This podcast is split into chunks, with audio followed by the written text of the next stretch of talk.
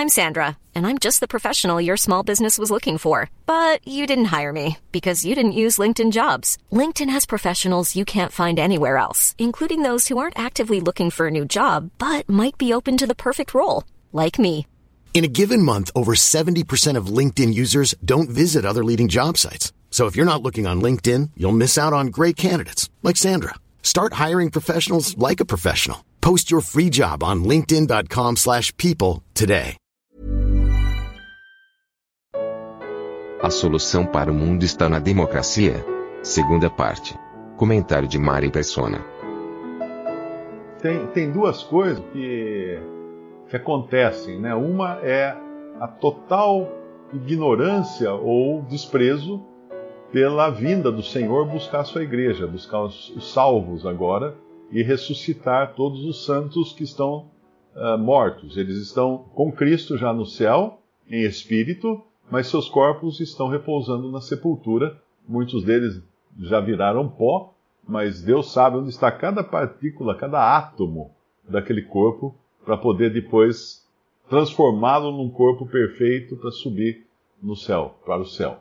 Então muitos uh, simplesmente ignoram ou desprezam essa, essa sublime verdade da vinda de Cristo a qualquer momento para buscar os cristãos. Mas tem o outro lado também. Tem outros que se apegam a isso de uma forma carnal.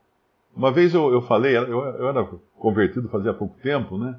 Aí eu comentei com o irmão, eu falei assim, puxa, bem que o Senhor Jesus podia voltar hoje, né?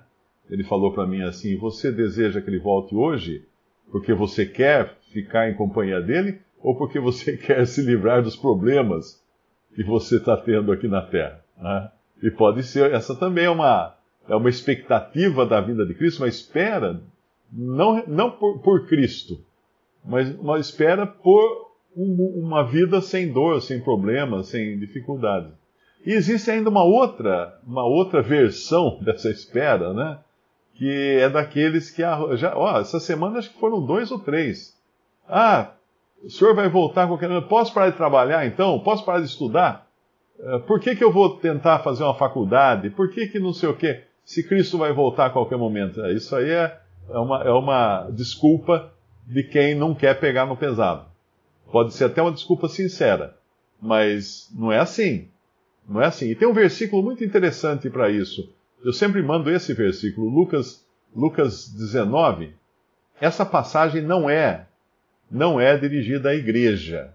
É muito importante que todos que estão me escutando agora entendam que a igreja é o povo de Deus atualmente na terra, que representa Deus na terra, que dá testemunho de Deus na terra, é a igreja. Não é Israel. Não é Israel. Se você está buscando aprender com algum rabino, uh, viver uma vida de, de, israelita aqui na terra, se vestir como judeu, você está perdendo o seu tempo. Você pode fazer isso no Halloween, aí, essas coisas que o pessoal põe fantasia. Mas não é o lugar aqui na terra agora para o cristão querer ser judeu ou parecer judeu ou se fantasiar de judeu. Então, na Bíblia nós temos um povo no Antigo Testamento, que é Israel, e um povo novo agora, que é a igreja. E Deus está tratando agora com a igreja. Hoje no mundo, Uh, não, que, não que Israel deixou de ser povo de Deus. É povo, o povo de Deus escolhido, mas que foi deixado de lado por um, um breve tempo. Enquanto Deus recolheu agora, dentre judeus e gentios, para formar um povo, que é a igreja. O corpo de Cristo. Israel nunca foi corpo de Cristo. A igreja é o corpo de Cristo. Formado por judeus convertidos, como Paulo, Pedro, Tiago, João, e gentios convertidos também, como Cornélio e outros que aparecem no livro de Atos. Então, essa igreja é que aguarda agora a vinda do Senhor para encontrar, encontrar-se com ele nos ares. Mas Israel tem todas aquelas promessas do Antigo Testamento que eles iriam habitar na terra, no reino de Cristo na terra, e essas promessas estão em suspense. Em suspenso, em suspense, não sei como é que fala aqui. Mas estão suspensas, por enquanto momentaneamente, elas foram de... Israel foi deixado de lado como povo. Mas Deus, claro, ele, o povo, o Israel como povo, foi deixado de lado. Mas Deus está sacando desse povo de Israel como ele sacou Paulo, Pedro, Tiago, João, e convertendo esses para que também venham a fazer parte do corpo de Cristo, que é a igreja. Então, tem passagens na Bíblia que nós temos que entender que elas têm uma interpretação só, aliás, todas as passagens da Bíblia só têm uma interpretação correta, que é aquela que o Espírito Santo dá. Mas ela pode ter uma aplicação também. Uma aplicação. Não é a interpretação literal daquilo para a igreja, mas pode se usar como aplicação para a igreja ou para os crentes, porque ela, ela tem o pensamento de Deus, né? E é isso que eu quis explicar antes de, de mostrar o versículo em Lucas 19, que fala assim, versículo 12. Lembre-se lembre que nos evangelhos o, o tema, o assunto, o público a quem é dirigido não é a igreja, não são os santos da atual época, da atual dispensação. São Israel e, em especial nos evangelhos, prevendo que Cristo voltará como rei para reinar em, uh, na, terra, na Terra Santa, né, sobre a Terra Santa, depois que acontecerem todas as coisas que estão previstas aí, uh, vai reinar sobre Israel e os gentios. Então, quando você lê o Evangelho, os Evangelhos, pensa nisso. Ele está falando para as coisas que dizem respeito aos judeus, e em especial esse remanescente de judeus que irá se converter lá na frente para habitarem no reino de Cristo na terra. Mas enquanto isso, a igreja estará no céu. Voltando aqui para Lucas capítulo 19, então, versículo 12 diz assim: Disse, pois, certo homem, uh, uh, um pouquinho antes até, a gente pode, pode até colocar, isso aqui é o fim da história de Zaqueu, né? Aí ele termina a história de Zaqueu no versículo 10, dizendo assim: Porque o filho do homem veio buscar e salvar o que se havia perdido. E ouvindo eles estas coisas, ele prosseguiu e contou uma parábola, porquanto estava perto de Jerusalém e cuidavam que logo se havia de manifestar o reino de Deus. Que reino de Deus? O reino manifesto vai ser quando Cristo voltar. O reino, o reino em oculto, em mistério, já está hoje, mas não manifestado. Disse, pois, certo homem nobre partiu para uma terra remota, a fim de tomar para si um reino e voltar depois.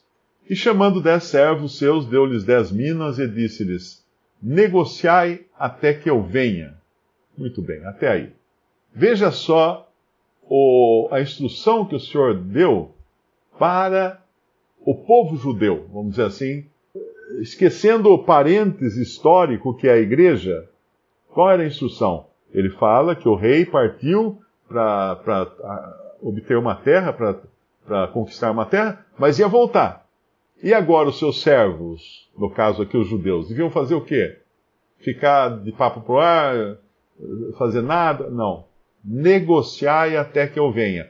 Agora vamos transportar o princípio, não, não a coisa em si que ela vale lá para Israel, mas o princípio disso, dessas palavras, para os nossos dias. Ok, eu estou sabendo que Cristo pode voltar a qualquer momento para arrebatar a sua igreja. O que eu vou fazer? negociai até que eu venha. Ou seja, eu vou me manter ocupado, trabalhando, negociando, estudando, uh, fazendo as coisas até que ele venha. Porque ele não vai querer encontrar a mim e a você ociosos aqui.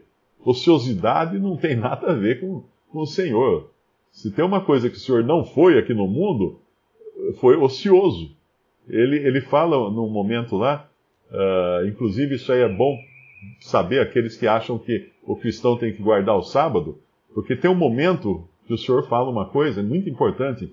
Lá no Gênesis, claro, Deus terminou a criação e descansou no sétimo dia. Mas e hoje? O Senhor Jesus falou assim: Meu Pai trabalha até agora e eu trabalho também. Ou seja, se Deus descansou, foi só uma vez. Ele não descansou mais. Quando o pecado entrou na, na criação, Deus não descansou mais. E o Senhor Jesus não descansou mais. Ele está constantemente trabalhando. E ele aqui, quando veio ao mundo, também demonstrou isso, né? Ele, ele, quando criança, quando menino, ele era sujeito a seus pais. E que lição isso aí, hein? Que lição isso aí para os filhos. Ele era sujeito aos seus pais. E depois ele certamente ele aprendeu o ofício do seu pai, José, de carpinteiro, E ele certamente trabalhava também como carpinteiro junto com seu pai. E ele sabia ler, então ele estudou. Ele estudou. Ah, mas ele não é Deus que sabe todas as coisas? É, mas aqui no mundo ele estava, ele, ele não estava transgredindo as regras. Ele não estava correndo na frente das coisas. Quando ele nasceu um bebê na manjedoura, ele já não, não começou a escrever na, na parede do, da, da, da, manjedoura, do estábulo lá, um monte de coisa, que ele já, já nasceu sabendo escrever. Tudo. Ele é Deus, ele sabe tudo, claro, mas quando ele veio ao mundo como homem, recebeu um corpo de carne, ele agiu de acordo com a, o caminho, a, a pauta que é colocada para todo ser humano. Então, quando ele era bebê, ele chorava só, fazia outra coisa, né? Com fome, alguma coisa assim, só isso que ele fazia. Não falava, não falava hebraico já no, no berço, não tinha isso.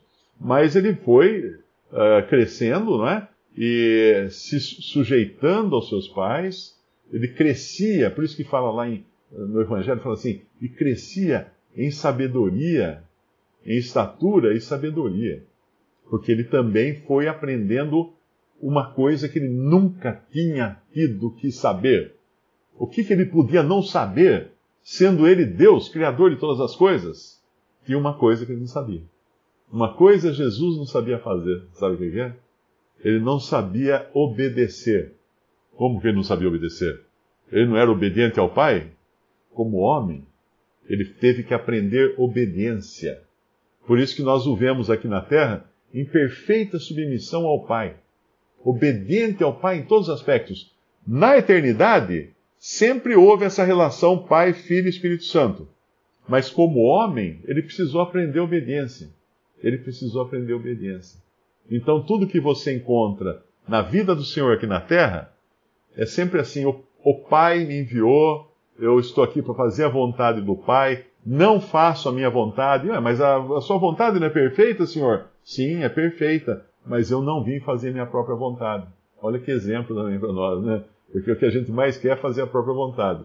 Então, aos estudantes que estão me escutando, não vão cancelar aí a deixar de estudar para a prova na, na, amanhã ou depois de amanhã, porque o Senhor quer que a gente continue ocupados até que Ele venha.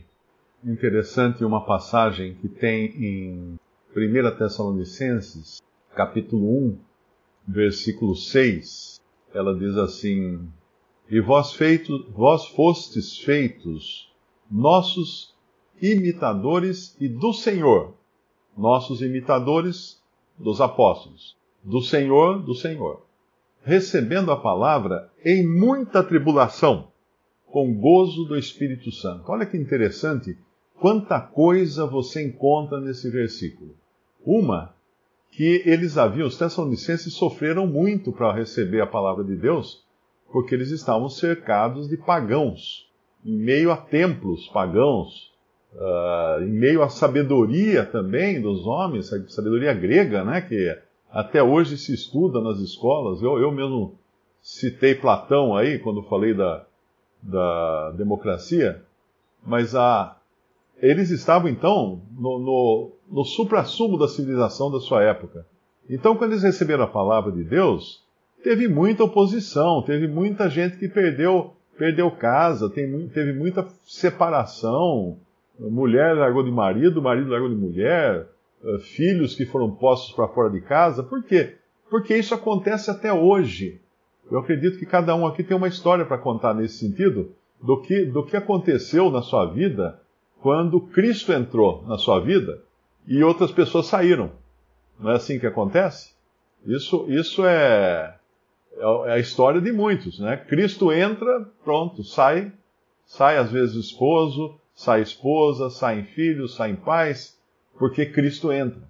É como quando você ilumina, ilumina um lugar, as, as coisas que não aceitam a luz, elas fogem. Vá ao meio do mato, levanta uma pedra que está lá na grama, assim, ó. O que acontece? Você levanta a pedra, está cheio de lacraia, de escorpião, de aranha. Na mesma hora que a luz bate nela, elas ó, correm tudo para se enfiar embaixo de outras pedras, porque elas não gostam da luz. E um crente hoje é luz no mundo, começando na sua casa. E aqui ainda é, é maciota, aqui no Brasil, porque uh, nos anos recentes, teve uma, uma irmã jovem que se converteu na Índia, congregada lá com os irmãos ao nome do Senhor somente, e o marido matou a mulher. Matou, porque ela, não, ela se recusou a fazer ofertas aos deuses uh, hindus. Então ele matou a mulher. E teve outro caso também, um jovem, que também estava congregado ao nome do Senhor na Índia. Ele se recusou também, se recusava continuamente a fazer as oferendas, né? Que lá, aquelas religiões têm oferenda para tudo, né? Só adora a vaca, aquela coisa toda. O irmão dele, o próprio irmão dele, irmão biológico, o matou e pôs fogo na casa dele. Você vê, não é, não é fácil você ser cristão em algumas partes do mundo, né? Países muçulmanos, países budistas, não é fácil não. A perseguição é grande. Então imagina esses tessalonicenses, porque eles estavam num, em circunstâncias semelhantes a você se converter hoje num país muçulmano, por exemplo, é? Dizer que é cristão num país muçulmano, você vai sofrer, vai ser, em alguns países vai ser preso. Tem países que matam a pessoa. Então aqui nós encontramos no versículo 6 de 1 Tessalonicenses, esses irmãos, eles receberam a palavra em muita tribulação.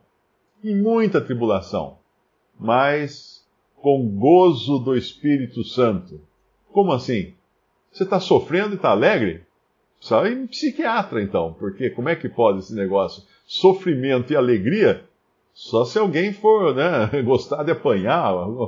Mas é isso que acontece na vida de um crente mesmo em meio ao sofrimento, ao fogo da tribulação, da, da, do problema, das dificuldades, nós temos o Espírito Santo em nós que nos traz alegria, que nos consola. Por isso que ele é chamado de consolador.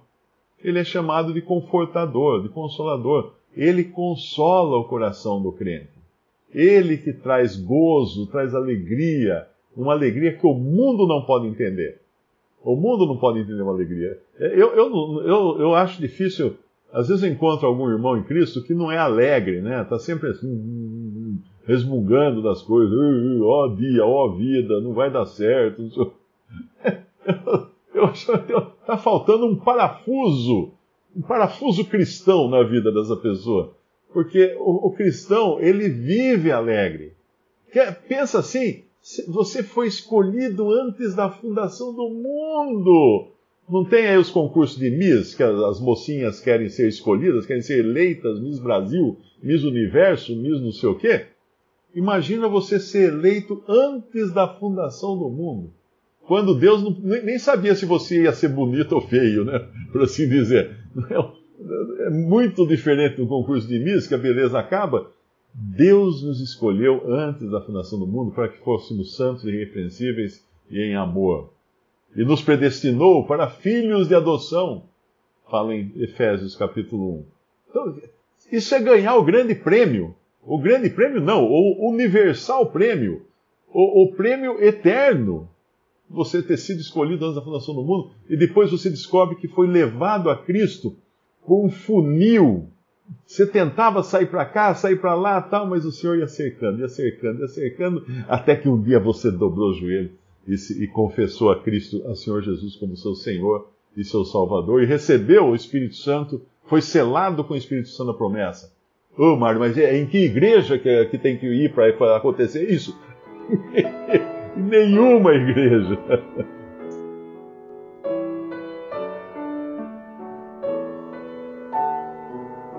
Visite respondi.com.br. Visite também 3minutos.net.